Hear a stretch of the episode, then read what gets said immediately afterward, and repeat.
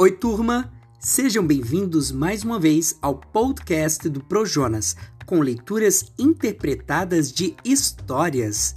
Estamos trabalhando o livro Lendas do Brasil, com a adaptação de Elsa Pestana Magalhães, da editora Girassol. Se liga aí, que lá vem mais uma grande história.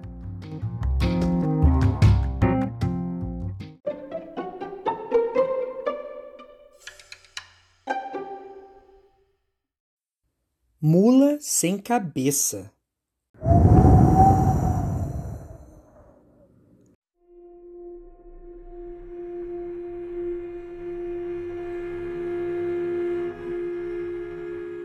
É mesmo uma mula. Mas que estranho, não tem cabeça e ninguém sabe ao certo quem é. Agora, que todo mundo tem medo dela, ah, isso é uma grande verdade.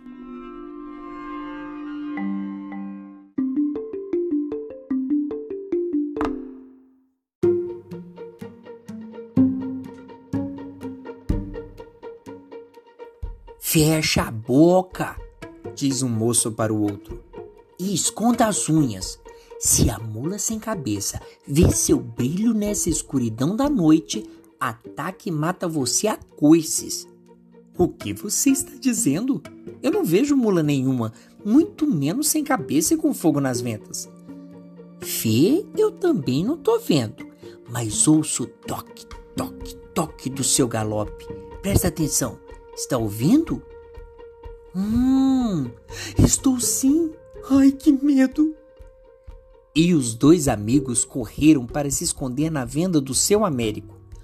O que foi, o que não foi, a conversa ficou em torno da tal mula que não tem cabeça, mas galopa pela noite adentro e quando encontra alguém mais distraído ou metido a valente, ataca e mata coices.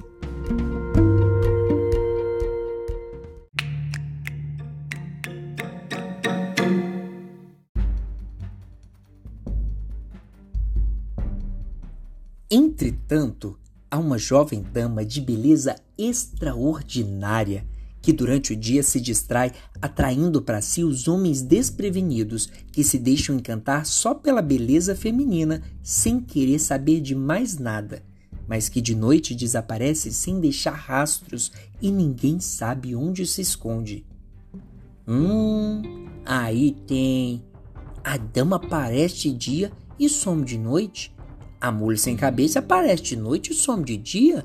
Eu estou achando que uma tem a ver com a outra. Vai ver, uma e a outra são a mesma. É, rapaz. De fato, dizem que a jovem dama foi encantada e para desencantá-la, só se for muito valente para chegar perto dela e espetá-la com um alfinete. Aí vira mulher de uma vez por todas e o perigo acaba aí.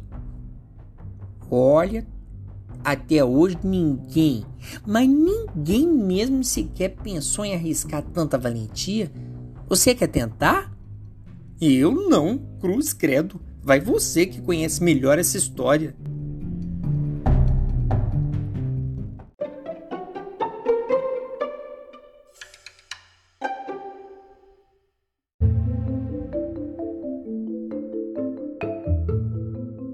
E assim a mula sem cabeça continua aprontando, seguindo sua sina de dama encantada.